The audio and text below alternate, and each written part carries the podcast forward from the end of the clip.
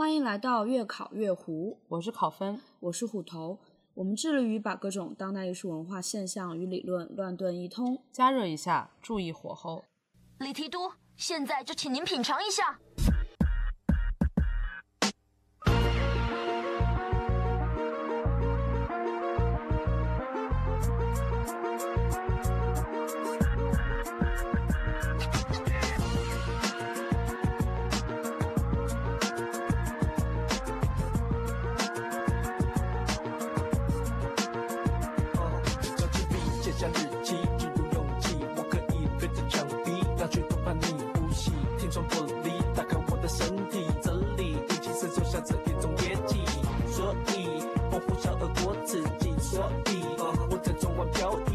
加入了马力，飙到底看仔细，零到一百公里，谁敢与我为敌？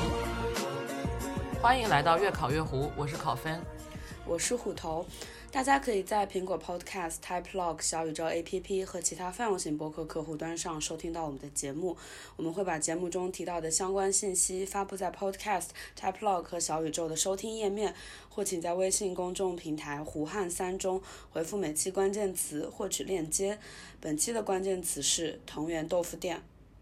嗯、这是我们要做的翻译系列的第一期。翻译这个话题是我们一直都很想讲的话题，其中一个原因就是我和虎头的，呃，在本科期间学的专业都和语言有关。在我们之后的留学也好，或者是到一个新的环境生活以及工作中呢，都是一直在一个跨文化而且是多语言的环境下进行的。所以无论是在日常生活、学习还是工作中，都会遇到各种各样的和翻译有关的问题。所以我们就想做一个有关翻译的系列。那这个系列也不是一个子栏目，它只是一个话题。至于第二期什么时候会出现，就很难说了。那这个翻译系列的第一期呢，其实要从我和考老师前段时间在家看《头文字 D》的观影体验说起。就是《头文字 D》这部电影，大家或许会记得，其实它是有比如说黄秋生、周杰伦、陈冠希，然后还有一些日本演员铃木杏一起拍的。就是 Netflix 看电影的时候，不是可以选那个声道和字幕的那个 channel 嘛？然后我就发现，当我选择粤语的时候，我听到的周杰伦就是配音的；然后当我选择呃普通话原声的时候，黄秋生和其他的 香港演员又是配音的，这就让我非常难受，因为那个配音不是，我觉得还是有点奇怪吧。然后就是我发现我没有办法在一部电影里面同时听到所有演员的演原声，嗯、特别是对于一个就是你能听得懂，比如说粤语和普通话的一个观众来说，你可能我希望就是有一个这样子的声道，能够让我直接 直接听到这部电影所有的声音。对，跟考老师就聊到，其实很多电影里边都会有这种多国制作，或者是出现多种语言在一个电影里面同时出现的这种情况嘛。加上我现在就是住在香港，就是香港这个地区本身就会经常出现，比如说中英夹杂，然后普通话、粤语多语夹杂，在生活中交流的这个情况。所以说，呃，我们就想从一些电影作品出发吧，就聊到呃，从文艺创作聊到包括现实生活中的多种语言混用的这个现象。对，就是我小的时候其实是没有看过《头文字 D》这部电影的，因为在大家都非常沉迷周杰伦的时候，我为了表示自己的叛逆，所以只听苏打绿，对，就非常不屑。然后呃，但是后来就是在在虎头的这个提点下，我忽然意识到 Netflix 上有头文字 D，然后我就打开看了一下。然后就是你在选声道的时候，因为周杰伦和黄秋生的角色都出现的比较早，所以你在那个时候调试过，然后发现失败了，就不会再进行调试了。所以你根本就没有 没有考虑到，就是铃木杏说的是日语，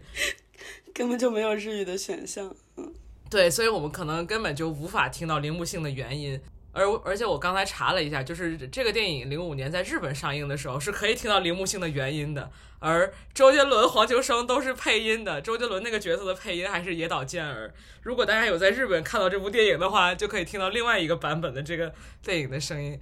呃，然后另外还有一个就是讲到嗯《头文字 D》这部电影，我觉得它的这个所谓的多语言环境其实是有多个维度的。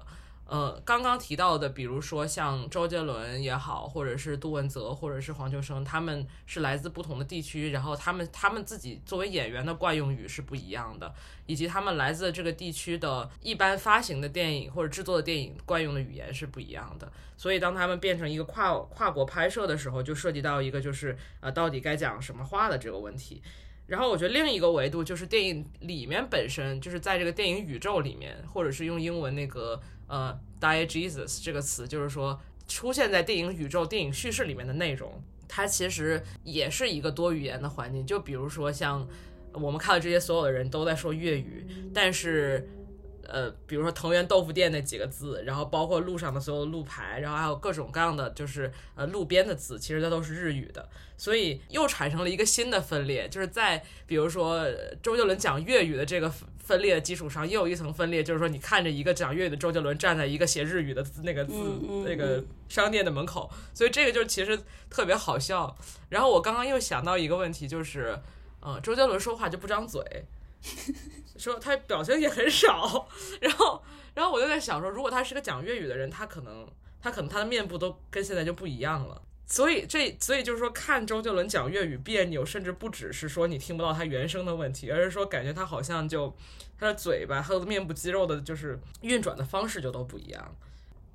嗯，头文字 D 只是我们想举的例子之一吧。另外还有几个最近我们看的电影，或者是最近重看的电影，里面都出现了一些呃非常有意思就是多语言的现象。其中一个就是阮玲玉，也就是关锦鹏在一九九一年拍的关于默片时代的女星阮玲玉的传记片。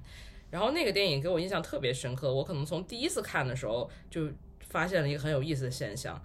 就是在他电影的第一幕里面，这个场景是一个。呃，有点像桑拿房，然后几个当时或者说这些演员饰演的联华电影公司的高层在商讨，就是阮玲玉可以饰演什么样的角色，大概是这样的一个场景。然后里面出现了四个角色，其中有两个人是讲京腔的普通话，还有人一个人是讲上海话，然后还有一个人是讲粤语。就是他们可以无障碍的交流。我当时看的时候就觉得好有意思。然后后来我去查了一下，就这个场景中的四个人，其中两个我是确定的知道他们就是饰演的角色都是哪里人，或者他们应该说什么话的。第三个说话的人，他是饰演的黎明伟。黎明伟是呃，就是联华电影公司的创始人之一吧，他自己本身也是一个。呃，很著名的就是中国默片时代奠基人，他是广东人，所以他的那个饰演的角色也是讲粤语，但他是第三个说话的人，第一个说话人讲上海话，第二个说话人讲北京话，然后第四个说话的人呢，就是那个后来进来的穿西装的非常儒雅的男士，他是孙瑜，呃，孙瑜也是一个电影导演，呃，本来是重庆人，但是后来在天津南开中学上中学，然后后来又去到了呃清华上大学，所以他讲就是普通话也是有道理的。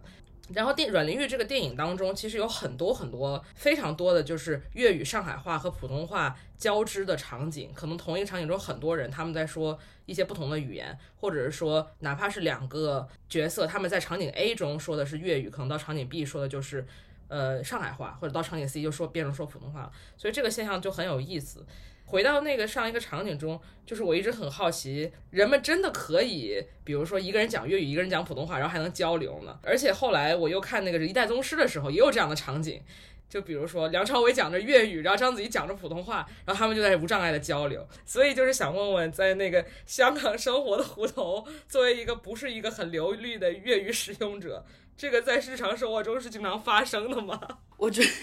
其实在香港还挺常见的。因为我觉得，其实香港说到底，虽然说它的粤语文化很强势，但是它毕竟还是一个移民城市嘛。比如说我的粤语不是特别好，但是当我去一些小店吃饭的时候，那些叔叔阿姨他们的普通话也不是特别好，但是我们是可以交流的。我经常 就是我用普通话点菜，然后他们用粤语回复我说是不是要点这个，然后对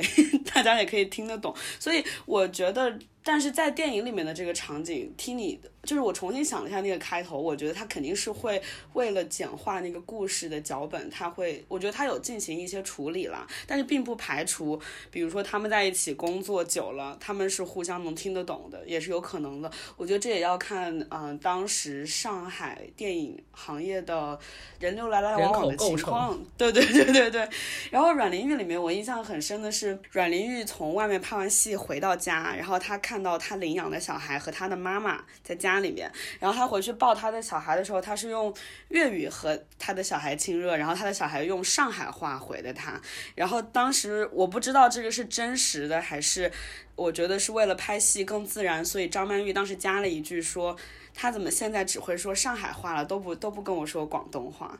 但但我觉得也可能是演小孩的那个角色，他们找了一个上海小孩，这也是有可能的啊。就但我不知道真实的情况，他的小孩到底说什么话。但我觉得应该对于文艺创作来说，可能有很多是简化，为了简化交流，所以就进行的情况吧。因为我觉得像《阮玲玉》这个电影，包括我们之前讲的《头文字 D》，嗯，就是《头文字 D》的做法其实是把所有的语言都翻译成同一种语言。就是让你只能听到一一种语言的声道嘛，然后阮玲玉是她保留了各个演员的原声，但是她要么是在人物设定，或者是在呃，比如说交流的过程之中，就是加了一些能够 justify 他们在说不同语言的这个情况。嗯，对，我觉得这里面有几个问题吧，其中一个就是。呃，头文字 D 它作为一个商业片，而且是一个呃香港和日本的合拍商业片，还是一个漫改电影，所以它一定主要的目的是让更多的观众可以去享受它，然后去赚更多的票房。那它肯定会尽量的简化理解的难度。那么可能除了干巴爹这种日语以外，就不会更多的其他日语出现在电影中。日语只是作为一个就是文字或者图像型的符号出现在电电影中，而作为比如说主要的的制作方或者出品方，然后以及主要的电影市场面向的观众吧，所以他就会可能都翻译成日语，或者都翻译成普通话这样。包括你说的那些日语的招牌，感觉就像是你在生活中。比如说你喜欢日本文化，你就去 MUJI 买一些东西，然后商标上面印了日语，让你觉得自己的生活很日系一样。而且它完全就是是和汉字，嗯，怎么说，假名和汉字都用的很多的，以至于比如说你看到藤原豆腐店这几个字的时候，你是不会因为看不懂豆腐的那个夫那个日语而不知道这个是说的豆腐店，就是它基本上是一个符号，而且是非常易于理解的符号而存在的。嗯嗯嗯，我觉得这个就是跟它是个合拍片，和它是个跟它是个商业片就很有关。但是，呃，阮玲玉的这个这个电影的这个情况就更复杂一些，而且阮玲玉这个就是说，她当年的这个所处的环境的语言环境也更加复杂一些。所以，阮玲玉是说粤语的吗？这个是一个我至今都不是非常确定的问题。就是我看到。绝大多数的讨论到这个话题的论文，就是学术文章，都是会说，首先会强调，就是他普通话不好，这个是非常确定的。他在去世之前就会苦练普通话，是因为有声电影的到来，对于这些所有的演员的普通话能力的要求就会呃瞬间提高。所以在他演默片的时候，他讲普通话讲不好，其实是没什么关系的。那么他到底是讲上海话的还是讲粤语的呢？我看到的绝大多数的呃文献说他是讲粤语。但是这个又嗯有点匪夷所思，因为他一共只活了二十五岁，然后他从十六岁开始在上海演电影，然后他可他的成长也是在上海成长的，至少他是在上海出生的，他的籍贯是广东，他肯定会讲粤语，但他在日常生活中到底是讲粤语还是讲上海话更多，这个我不是特别确定。但是我比较确定的是说，当时在二三十年代上海的电影工业里面，讲粤语的人是肯定不少的。呃，就是有很多导演啊，还有一些包括高，包括就是阮玲玉这个电影里面提到，一上来就是在那个呃澡堂场景里面就提到的，就是他们的竞争公司天一电影公司的那个王牌女星蝴蝶，她其实也是广东人，她也是讲粤语的。那个时候就也会说，就是呃中国电影就是默片时代的两个王牌女星，其实都是讲粤语，或者说都是不讲普通话的。再回到刚刚说到的关锦鹏拍的这个，相比于《头文字 D》而言，肯定是一个文艺片或者是一个独相对独立的制作吧，甚至还出了导演剪辑版，这显然就是说明他的这个作者电影的这个标签。嗯，所以它里面对于语言的处理和对声音的处理，包括谁在什么场景中用什么语言，肯定就是。有他的那个呃创作思路在后面，那这个就是可能每个场景都可以分析，比如说粤语的，像你刚刚提到的场景，就是呃他对自己的小孩说粤语，然后小孩对他说普通话，呃什么说上海话，呃我看到一个文章就是分析张曼玉在那个电影中讲的语言，其中有一个有一种呃观点就是说张曼玉扮演的阮玲玉在面对自己比较私人、比较亲密的。呃，或者是比较放松的场合的时候，她都是讲粤语的，包括她跟她的两个情人。呃，都是讲粤语，然后他回到家里面也是讲粤语，就是这是一种讨论嘛。包括他，比如说后来在和那个刘嘉玲饰演的黎丽丽丽会讲上海话和普通话，就说这个是和他的私人生活相分开的。对，所以就是这两个电影都都会有很多语言的问题掺杂在里面，但是用多语言的出发点就不太一样，或者说它呈现多语言的方式也不太一样。其实关于考老师刚刚说的这些，我想到好几点可以展开的，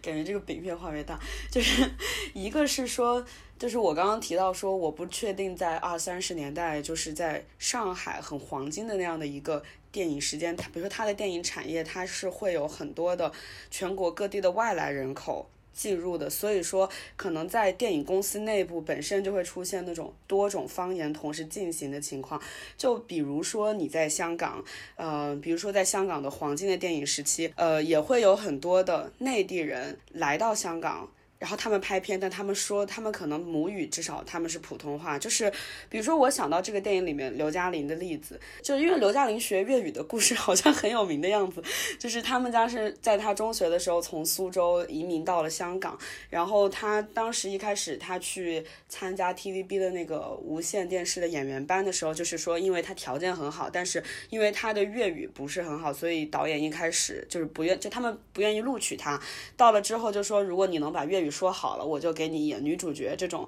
然后刘嘉玲就苦练粤语啊，然后最后对，然后就在香港拍电影。然后刘嘉玲的粤语呢，就是因为我也问过我身边的一些香港朋友，因为我一直很好奇，如果他的粤语是我作为一个也在认真学粤语但没有什么成果的人，就是我一直在想他的粤语，就是他能那么快的学好，然后去拍片的话，我其实我觉得达到交流程度倒不是很难，但是我觉得如果拍电影的话。比如说口音这件事情，会不会对观影有一些影响？因为包括我们听到一些港台明星他们说的普通话也是很有影响的。然后你就把黄，比如说香港回归之前的那一段黄金的电影产业的时期，很多的内地的不管是导演，就是香港最早的，比如说李汉祥他们是从北方移民到香港，然后去香港最早开始拍电影的。然后到到到黄金时期，比如说很多内地的或者台湾的演员都会去香港，然后为了拍电影而学习粤语。这个就很像当时阮玲玉的那个角色，她在上海，因为有声时代到来了，然后他们在里面就说啊，张曼玉的那个。角色要苦练普通话，为了能够拍那个普通话的电影，就是中间有一个 历史和现实的这个对应的关系，我觉得很有意思。但这中间也是，我觉得就一一层是文艺作品本身吧，另外一层是。它就是因为它是一个关于电影产业的电影嘛，可以这样子说，关于电影产业的历史的电影，你就看到这个作品和现实之间还有相隔几十年间两个那种就是电影的黄金时代的地区的那种对应吧。我感觉就是你刚刚讲到的，它比如说阮玲玉这部电影是一部关于电影产业的电影，就是正好说明了它是一个作者电影，就是它有很强的自反性。尤其是比如说，我们看导演剪辑版里面，它就会包括了很多，呃，关锦鹏在和他的演员们谈戏，然后评论这些他们饰演的角色、这些演员的人生的这些段落。一开始有一个段落，就是说关锦鹏给张曼玉讲阮玲玉的人生，尤其是他刚开始进入电影行业的时候，什么让他演很多就是很那个呃刻板印象的，对，很那种角色。对。然后张曼玉就大概说了一句类似于就是这不就是我所经历的这样的一句台词。其实你刚刚提到的关于，比如说香港电影产业的发展与不同地区的人迁徙到那里，与和或者说与一些呃历史时刻相关，呃或者说这些历史时刻和人口的迁移促成了香港电影的产业的蓬勃和它的独特，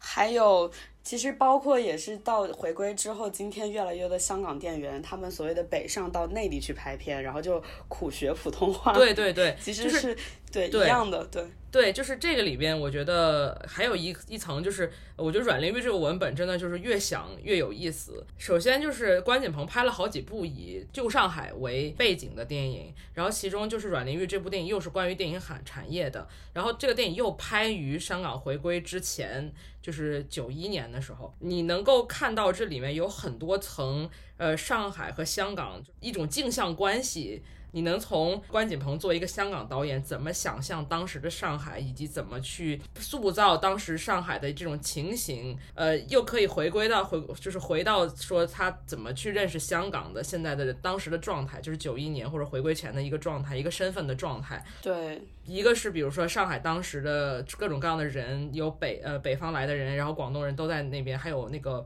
呃海归的一些导演啊什么，然后投资者都在那里去扶持这个电影产业，这个非常新兴的电影产业。然后另外一方面就有有声时代到来，然后大家都都要学普通话，就是这个和你在想到香港，就是关锦鹏在什么时候拍的。关于一个香港，这个一群香港演员拍关于上海，就是这个里边就是这个呃关系就非常的耐人寻味了吧。而且这样一部电影，但是你拍于九十年代，它就是一部大部分都是由香港演员和制作团队来制作的这样一部，然后包括送到国际上去参加比赛得奖啊这样的一部电影，就相当于是一群在九十年代的香港电影产业去讲述二三十年代的上海电影产业的故事。嗯，然后刚刚提到刘嘉玲的。就是粤语的问题，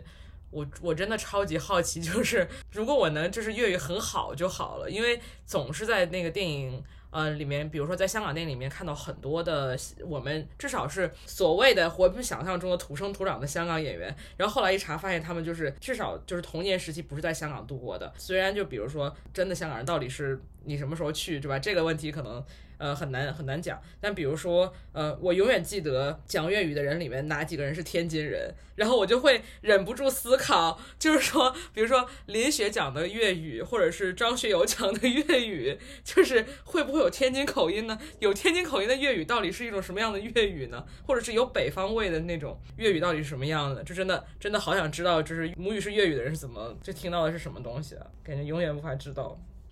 对，哎，其实关于这个问题，关于这个问题，因为我的粤语也没有好到能够听出口音吧，因为我我的我的朋友嘲笑我说我说的粤语有四川口音，anyway，然后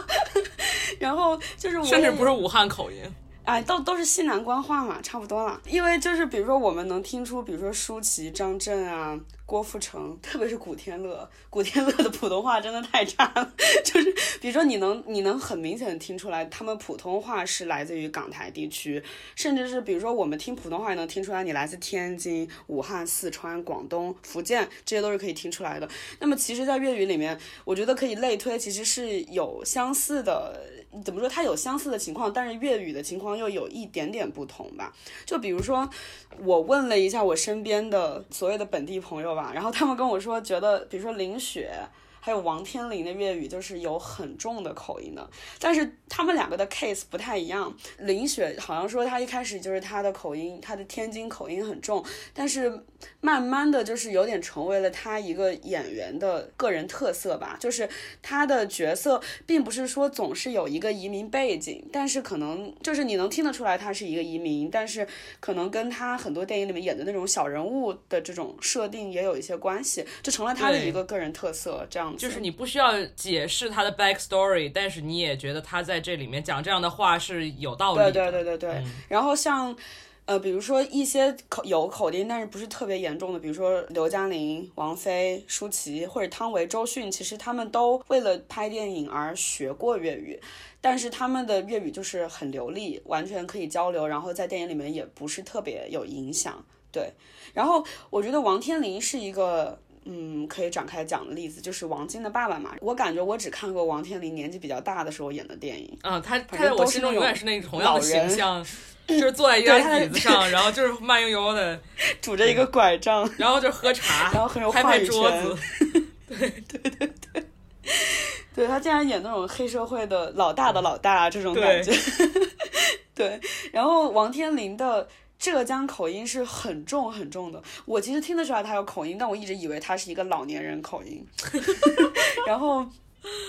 对，然后关于浙江口音这件事情呢，因为就是我觉得是以王天林为代表的那一代人，其实就是香港，它本来就是一个一代一代移民搬到这里来的城市嘛。然后香港历史上有几波的移民潮，然后王天林他们那一代大概就是我们的爷爷奶奶，甚至要更早的那一代人。那个时候是有很多人都是从大陆的各个地区搬到香港来的，所以说大家都是带有各个地方的口音。所以说对于他们那一代新来香港的年轻人来来说，有口音是一件很正常的事情，有乡音是一个很正常的事情。所以说，包括我问了一下我身边的本地的朋友，就是他们自己的爷爷奶奶，很多人现在说粤语还是会有很浓的乡音，但是大家不会觉得就是这是一个什么事情。我说不会，就觉得你不是香港人。对于老年人一代来说，你不会因为口音啊不认同你是一个香港人这样子。然后对于那一代的口音，其实他们也是有一个鄙视链的。我听到一个很有意思的事情，就是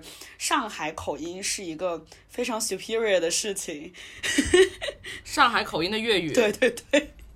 就是啊已经有很多例子了，就比如说，其实王家卫家里不是上海人嘛，然后就王家卫很多电影里边都会出现上海的那种场景嘛，包括我印象很深是《阿飞正传》里边的那个，就是说《阿飞正传》的整个房子其实是根据王家卫的记忆中小时候的房子去建的。然后它复原的是香港六十年代的一个老房子嘛，就说那个是王家卫记忆中的房子，然后里边的那个张国荣的妈妈的那个角色，那个演员本身我记得也是一个，好像是一个上海的早年的女影星，后来搬到了香港，对，然后她里面演的那个角色就是坚决不说粤语的，她好像就是一直说上海话，然后包括就是其实很多上海的大人物，比如说杜月笙，他们晚年的时候因为战乱什么的嘛，就也会逃到。到香港，然后很多人是坚决不学粤语的，因为他们就是觉得上海那个时候就觉得就是有一个鄙视链吧，他们就不学粤语。然后杜月笙其实他学过粤语，但他的粤语也是有很浓很浓的上海腔调的。但是就是其实 TVB 之前有拍过一个说是口碑很烂的片子，我没有看过，是我朋友提到上海口音跟我讲的，就是由黄秋生去扮演逃难到香港的杜月笙。然后那个电影里面跟杜月笙一起出现的很多人物，他们说的应该都是上海口音的香港话或者是上海话。就是我觉得对口音的这个定义，或者说什么是正统的一个语言，比如说什么是正统的粤语的这个定义，其实跟经济实力和社会变迁有很多关系。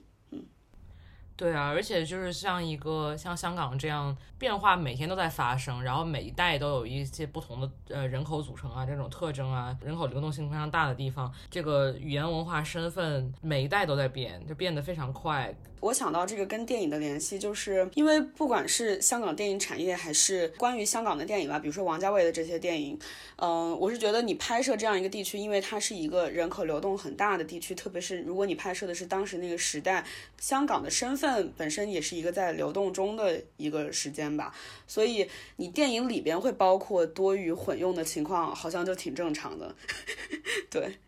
但是可能对于拍摄其他地区的所谓的人口流动相对固定的地区的电影，如果出现多余混用，可能就会感觉让它这个问题在电影的设定里面会更突出一些。在讲这个话题的时候，我想到几部我印象比较深的电影吧，一个是侯孝贤他拍《海上花》还有《最好的时光》这两部电影里边，它其实都涉及到了。那个时候也是在上海或者是苏州，对吧？海上花是苏州的故事嘛，然后它讲的是海上花，呃，海上花跟最好的时光。最后的那一段，就中间自由梦那一段，它其实讲的都是清朝或者清末民初时期的，就是在怎么说妓院里面的故事。《海上花列传》的原著嘛，是张爱玲由苏州话翻译成的白话。然后侯孝贤一开始拍的时候，他是想用苏州话去拍这部电影的，但是我听到一些八卦，就是说，比如说他一开始想邀请张曼玉来演这部电影，然后张曼玉听说要用苏州话演，就被吓跑了。然后刘嘉玲是一开始就要演的，因为刘嘉玲我们刚刚讲了，她不是苏州人嘛，所以说她是会说一点苏州话的。呃，反正总之就是对其他的演员来说，说出标准的苏州话是很难的，所以最后就改成了要用粤语来说。那么怎么说？这个电影的设定就会改，所以他就改成了梁朝伟是一个从广东来苏州做生意的官人，所以梁朝伟是比较喜欢说广东话的这样子。对，然后很有意思的是，《海上花》这部电影里面也有日本演员，然后他也是配音的，所以我们也可以看一下日本演员永远被永远永远失声。对，但是我不知道为什么铃木信会出现在《头文字 D》里面。反正我看到一个采访是说，有日本演员在《海上花》里面有日本演员，是因为松竹印象有投资。有三分之一的投资在这部电影里面，所以他们有要求说，主演里面需要有一个是松竹的演员，这样子。哦，其实侯孝贤很多电影都有方言的问题嘛，然后比如说侯孝贤很喜欢用梁朝伟，但是梁朝伟的普通话。就是他他他 他还是跟那种台湾的国语还是差很多的。然后比如说我听说我记得是说在《悲情城市》里面是侯孝贤第一次和梁朝伟合作，他就是很想找梁朝伟拍电影，但梁朝伟的普通话 实在是不太好，所以他为了他就把他的故事改演个哑巴，他是为了他把这个故事改成了一个哑巴，他就是觉得如果梁朝伟说话太违和了，那就干脆让他不要说话。对对对，嗯，对，就是我是觉得对于。艺术片来说，可能有的导演他会，没有，我记得《海上花》里面梁朝伟的角色，就是他会为了用某个演员而改这个剧本，而如果是一个商业片，就像你说，他为了有更多的受众，他不可能找一个哑巴做主演的，他可能就直接给梁朝伟而且我记得《海上花》里面梁朝伟角色都是就是台词也很少，我记得很清楚，就是他开头大概四五分钟，就是他都没讲过一句话。可能就是为了减少那个违和感吧，我不知道。嗯，我觉得不同的导演 对于这个语言的问题有不同的解决办法。就姜文的两部电影《一步之遥》和《让子弹飞》都涉及到配音。就是《一步之遥》是因为舒淇演的是一个。就是她是一个北京的选美皇后嘛，然后她是一个那种就是满洲大妞的这种角色，所以说她一定是说的很浓重的、很浓重的北京腔的普通话。然后舒淇是说她有练习，但就是达不到姜文想要的效果。然后，但姜文觉得这个角色设定他不能让步，所以就是给她找了一个。我看到采访是说他很，他们花了很多，就花了很多心思吧，就找了一个合适的说话声音跟他很像，但是北京腔的一个配音演员帮他来做这个。然后让子弹飞也很有趣，就是我查了之后才发现，让子弹飞其实它是有两个版本，它有四川话版和普通话版。让子弹飞里面也有很多香港演员嘛，就刘嘉玲啊什么的。然后我还特意有去听，其实刘嘉玲在里边说的普通话还是港台，就是香港腔很重。不过就这样吧，但是四川话版就是配音的版本，他说四川话是因为那个小说原著是就是四川，里面不是还有什么吃火锅的情景吗？什么的？但是那个吃火锅，他们吃的是一个北京铜锅吧，在在那个在那火车上，好像是，是不是？我记得中间有一个那个，对，好像是，对对对。但是反正那个那个原著是四川话的，我记得。就是那天看你给我发那个四川话版本，我觉得葛优那个那个什么师爷那个角色讲四川话就很很有道理，就是完全不违和。但是冯小刚讲四川话真的好违和，我真的就是就是我觉得冯小刚这个人只能讲京腔，就不能讲四川话。反正都是配音了，anyway。嗯，对，其实对，其实我我觉得就是还是说你拍摄这，你作为一个文艺作品，你要。描绘那个现实，比如说它是一个移民城市，还是一个人口流动 相对固定的地区，它带给你带来的观感是很不一样的。就更别提，就就不说台湾吧，就更别提那些更 local 的所谓的方言电影。我能想到，比如做一个武汉，我想到最近看《南方车站的聚会》里面说的武汉话，就是我我问过我身边所有的武汉的朋友，大家看这个电影都没有完全没有办法进入情景，就是因为胡歌说的武汉话，我觉得他很努力学，但是真的是太不像了，就是会让你很出戏。我经常就觉得他还不如就用一个他他为何要拍方言电影呢？我觉得他如果用普通话，可能更能对一个电影来说，他讲故事的效果可能会更好一些。嗯，对。我觉得有几点可能是就是原因吧。首先，我觉得中国确实缺少呃方言电影，我们需要更多方言电影。但是方言电影和要不要用不会讲方言的演员，或者说呃讲的不够地道的演员来讲，我觉得这是两个问题。就是要呃，我觉得需要更多方言电影，但是这些方言电影他们怎么去呃 cast？就是是另一个问题，就我觉得这个电影，就它和比如它在我心目中和比如说《疯狂的石头》嗯又不太一样。就是呃，我记得当时看《疯狂的石头》，他们用那个四川话的时候，我觉得就是给我感觉就非常好，因为那个时候他们那些宁浩他们就没有那么有名的时候，包括那个呃黄渤啊什么，他没有那么有名的时候，呃，他们就是呃他们的脸和他们的那个。嗯说话的声音，你是觉得它是一体的，这就基本几乎可以是说，就是路边野餐和地球最后的夜晚给人的感觉的区别是。哦、声音没有联系起来。对，嗯它不一定真的就是说，首先你不是说挑演员他哎讲的地不地道，而是说我觉得他一个演员的嗯脸，嗯如果在你嗯 Exactly，、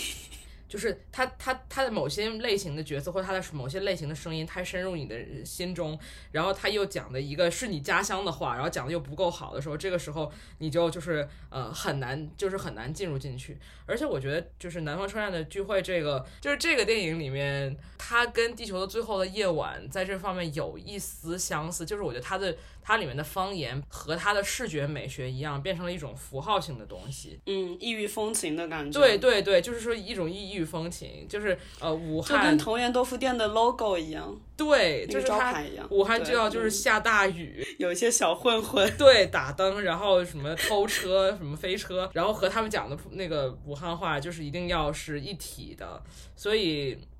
所以就是在这个意义上，你就觉得他讲武汉话好像并不是和武汉话这种语言有很强烈的，呃，就是语言没有那么强烈的叙事性的关系，而是一种就是它作为一种美学上的符号的存在吧。就是所我觉得会会有一些违和感。就是南方车站的聚会这个电影，就让我想，嗯，想到就是说所谓的方言电影，它塑造了一种在语言或者文化层面相对固定的一个地理区域吧。比如说，呃，你拍一些关于陕北的电影之类的，就是你会有对某一个所谓的所有人都讲方言的这样的一个地方有一种想象，但这个想象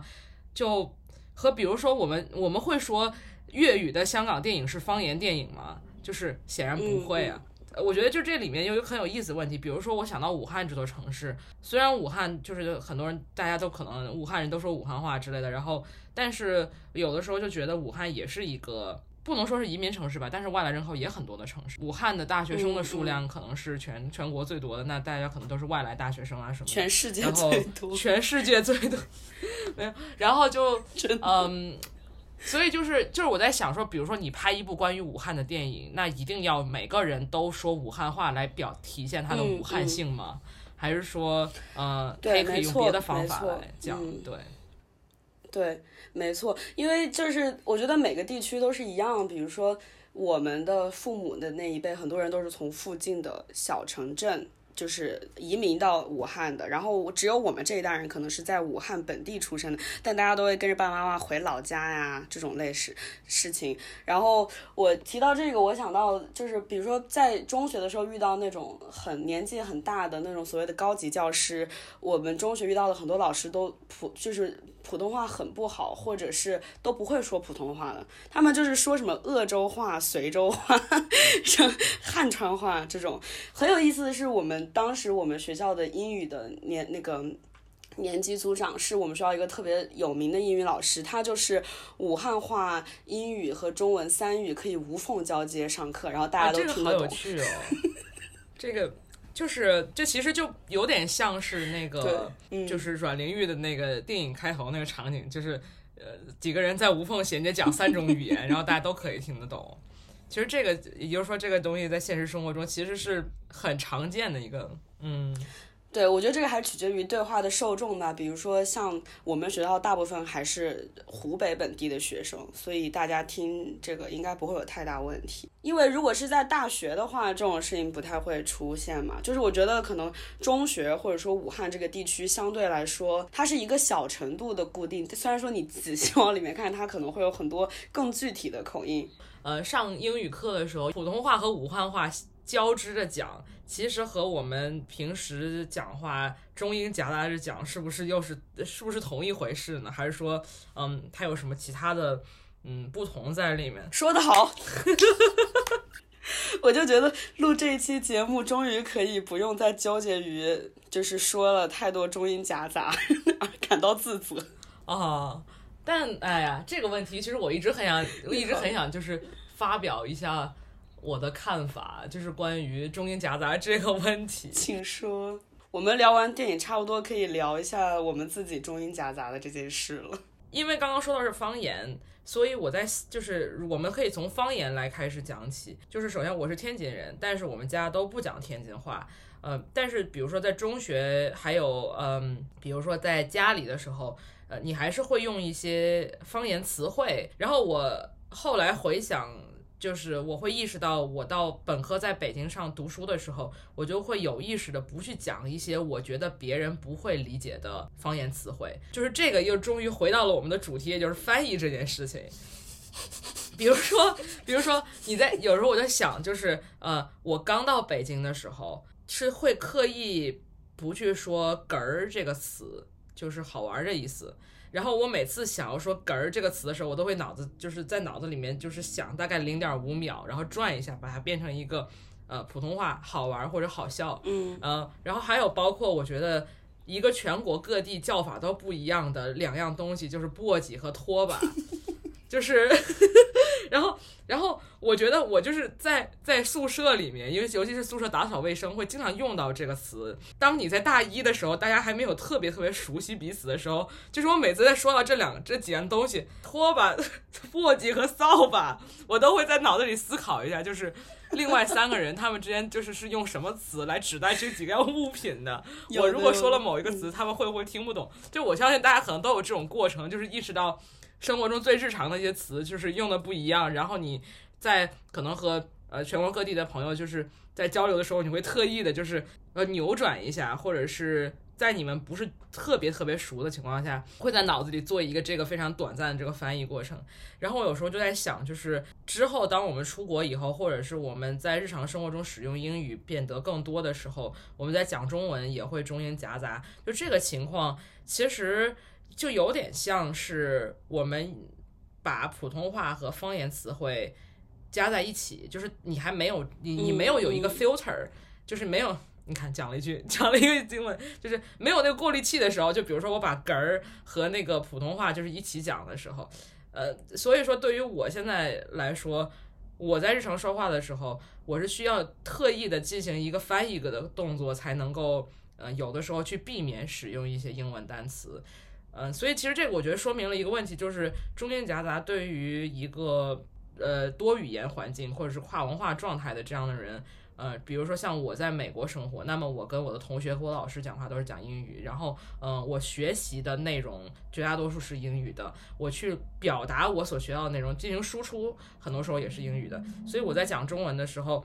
夹杂一些英语是一个自然的状态，但是呢，我觉得这这个。不代表就是说我们不应该避免，或者说至少对于我自己来说，就是它不代表我不应该尽量的去避免夹杂过多的英文，因为有的时候确实是嗯有必要加英文的，呃，比如说一个专有名词，然后你可能中文要解释一下，嗯嗯，但是我觉得，比如说像刚刚用我我用 filter 这个词，其实它就是完全可以不用这个英语的，但是我可能先想到了，对，可能先想到了这个英文，再回到比如说本科在宿舍的那个经历。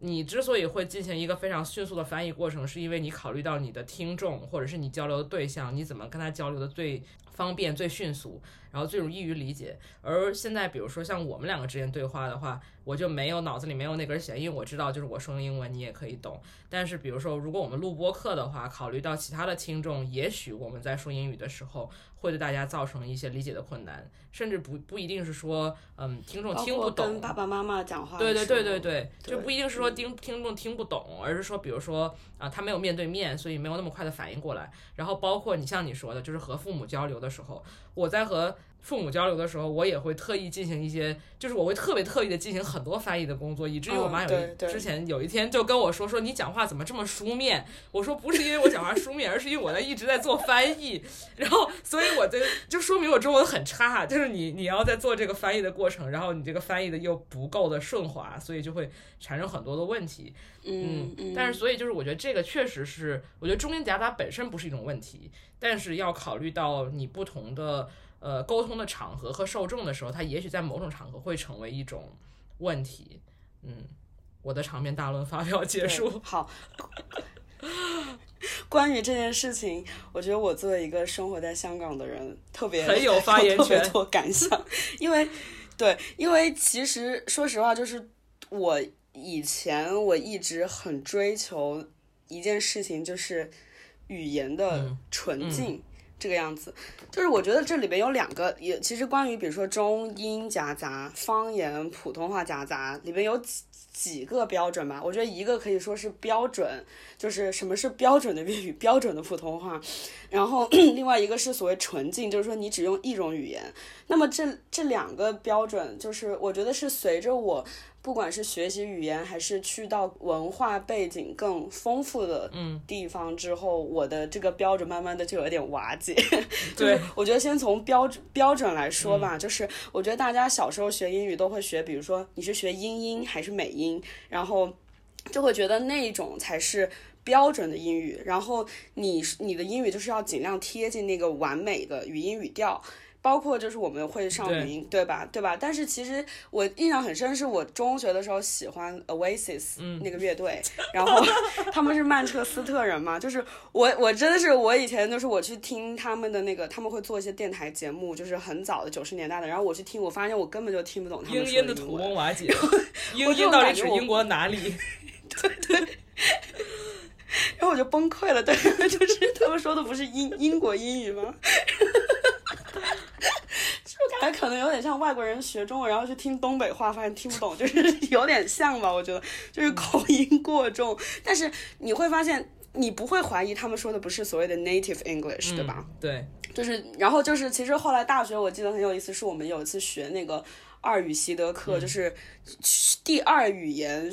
习得的这个课程吧，解释一下。然后就是讲到，比如说语言的教学和学习的过程，然后。里边就我讲，我当时得到一个很有意思的观点，就是也是说你在教授一门第二语言的时候，你怎么样？就是你在学习的时候，你要以什么标准去学习？其实现在大家比较通用的一个标准，不再是说你的语音语调要多么的贴近那个完美的嗯，呃水平，而是说其实流畅和能够交流是最重要的。对，当然，你就有不同，比如说你生活有一个级别，然后你可能学术研究它会有另外一个级别，然后比如说你去拍电影，它又是不一样的标准。就是这个标准是因你的使用场景而异的，而不是说有一个一定的标准，就是说，比如说刘嘉玲有口音，但你不会说刘嘉玲的粤语说的不够好，这个样子。嗯，嗯，对。然后纯净的这件事情也是，就是我以前是我很想努力避免，就是我觉得在中文里边就说中文，在英文里面就说英文，在大部分能够翻译的情况下，像你说 filter 这个词，你没有必要说英文，那你就尽量说中文啊。然后，但是我我来了香港之后，我发现这件事情真的很难，就是。因为就是身边所有的人说话都是中英夹杂的，这真的太难了。就是然后特别是比如说我刚来香港的时候，我的粤语并不好，在我我的一些同事，他们的普通话可能没那么好，然后我们就会用英语加普通话加粤语进行交流。然后在现实生活中遇到那种英语也不好、普通话也不好的一些本地的老人，就更是如此。就是我觉得有的时候为了生活交流的便利，便利，你是不可避免会出现这种多余混用的情况，但是只要它能达到标准，大家就是 也就这样子过了。对，嗯，就就是，然后我经常就是，包括其实粤语里边很多，它本身就有很多英语词汇嘛，对吧？对就是。嗯，它很多词是直接用英语代替的，然后这个现象其实，在比如说日语、韩语里边也会经常出现。日语里面很多词它就是直接是英文词，它只不过是以那个假名写出来嘛，对吧？嗯呃，就是我这我，然后我就回想，我觉得可能是因为所谓的中文或者说大陆地区使用的中文吧，可能因为我们过去一段时间一直处于一个相对封闭所谓的语言环境，所以我会觉得我要追求这个标准，我要我要尽量避免外语的出现。但是可能这个问题，比如说对于香港或者是对于呃日本，就举个例子，它可能就不是一个太大的问题，因为大家已经习惯了，或者说你已经习惯了这种多语混用的场景，所以你出现了一个不认识的词，你就会就是哦，你就去了解这个英文单词是什么意思，或者是说呃，比如说我说 coffee 和咖啡，他们也可以理解这样子，对。我感觉就是刚刚说到的，其实又讲的又涉及到了很多很大的话题。就比如说我们在没有嗯、离开大陆生活的时候，为什么会觉得，比如说呃讲好普通话，然后普通话里面不夹带什么方言词汇也好，或者是那个英文也好，是一个很重要的事情。就其实我觉得这个非常值得怀疑。呃，我觉得首先是因为无论是我，比如说我是个北方人，然后包括你们是也你也是官话地区的人，呃，你和普通话是比较近的，然后又是汉族，就是也没有少数民族的语言，所以一直生活在就是说中国这个呃普通话的这个霸权的最上边的这一群人，加上我们家又不讲方言，所以就是你没有那种感觉，就是说我的语言文化被比如说普通话给侵蚀掉了，嗯嗯只是说嗯可能在跟家人讲话的时候。呃，稍微带一点口音，然后出门就不带那一点口音，就只是这是轻微的区别。所以就是就是对于这个语言的，嗯，就是中文的语言环境的这个复杂性，或者是中国大陆地区所有的这些地方的这复杂性，其实是我觉得认知是很浅的。然后包括这跟学校教育有太大的关系。而且我觉得，在我们这一代人小时候，大家都是在学校里推广说要说普通话嘛。其实一定程度上，包括现在的很多比我们更小的小孩，很多人其实是不会说方言，不会说方言，就像我已经就不会但他们可能会说英语。对，然后这个其实，嗯，就是我觉得挺有意思的吧。一个是就说现代普通话其实也是很年轻的一种语言，它的推广也是很最近的事情。作为一个呃普遍的汉语来讲，就是所谓的普通话，它并不是一个呃，就比如说我们生活在中国的土地上，然后大家都讲普通话，就是不是这样的。但是可能我们有的时候会形成这种这种印象，随着呃就是全球文化交流之类的，然后包括英语的普及，虽然就是比如说英语普基础教育普及，并不一定代表着就大家就说话中英夹杂，我觉得这是呃完全是两回事。但是有的时候在想，就是说如果比如说我们这一代人讲话，嗯、因为我们的自个人经历就是很喜欢中英夹杂，那么呃如果到了比如说过了一段时间之后，我们的下一代。嗯，他们如果也是有类似的背景，或者说在我们的教育教育他们的过程当中，呃，一些对于英文的使用，呃，就是固定下来了，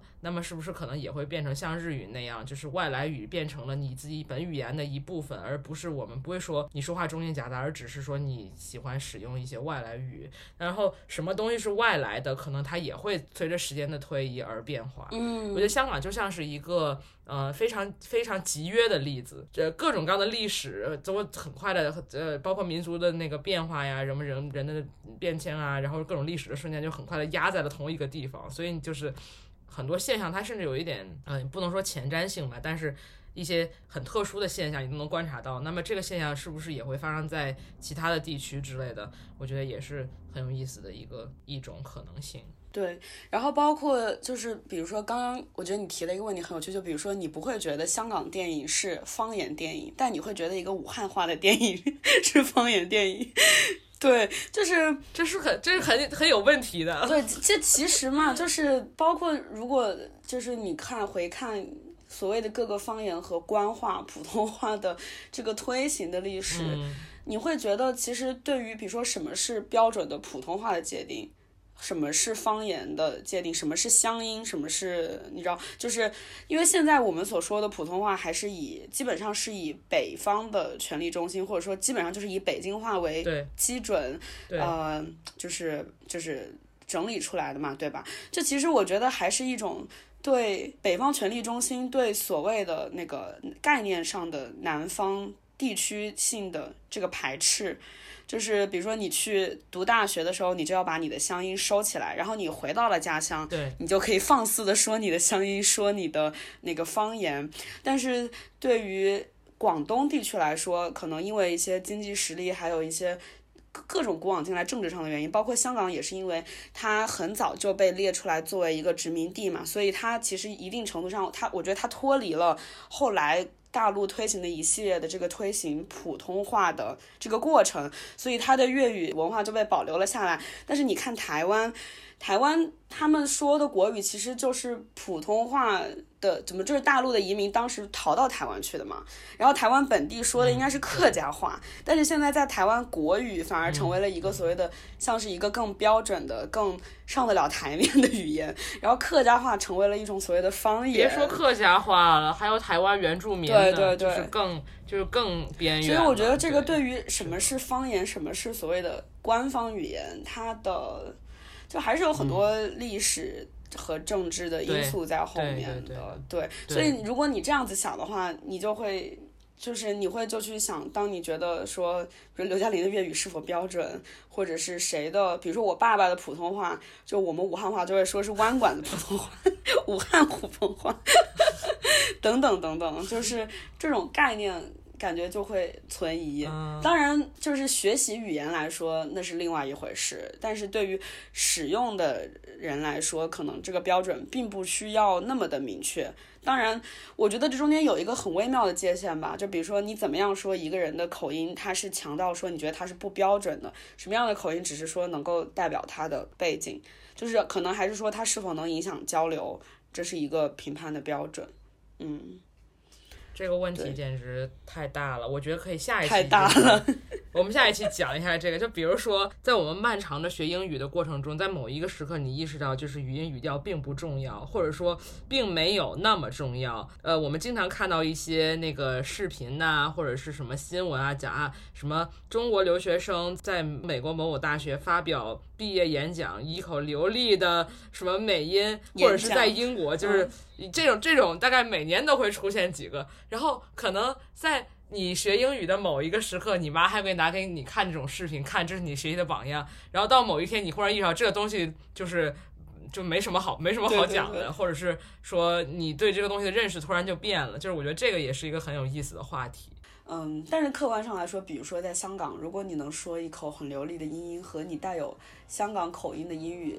比如说阶级上的给人带来的观感，其实说实话，这客观上还是会有的，而且我觉得它是很强的。对，对，那么那么这个时候就要就要祭出后现代的所有理论来把它击击倒。那么首先我们开始讲后殖民。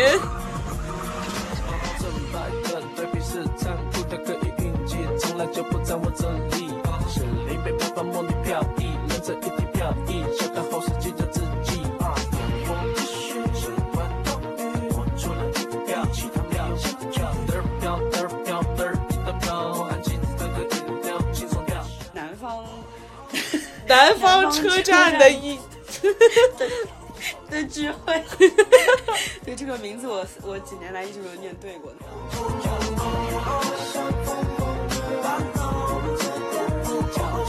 而且我觉得，呃，就是南方车站的聚会这个，我每次说这个电影名字的时候，都要都要就是思考三秒。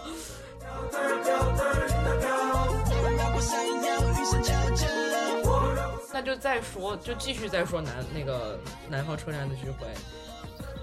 我我真的要说南方周末的夜晚，靠，就是我觉得因为因为刚刚又在说地球最后的夜晚，就真的好顺啊。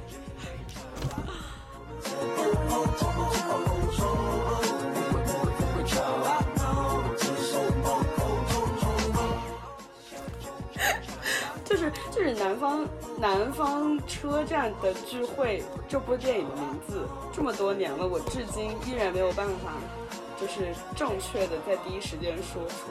因为我一直冥冥之中就觉得这部电影跟南方周末有点什么关系。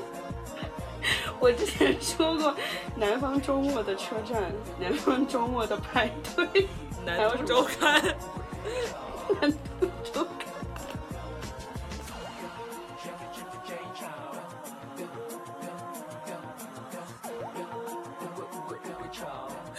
所以这部电影其实跟南方周末没有关系。没有关系。我觉得我们就应该叫它野鹅湖，就是它本来的那个名字，以防就是一直被混淆视听。说不好，这和这和地球最后的夜晚不无关系。哎，就这样吧。就这样吧。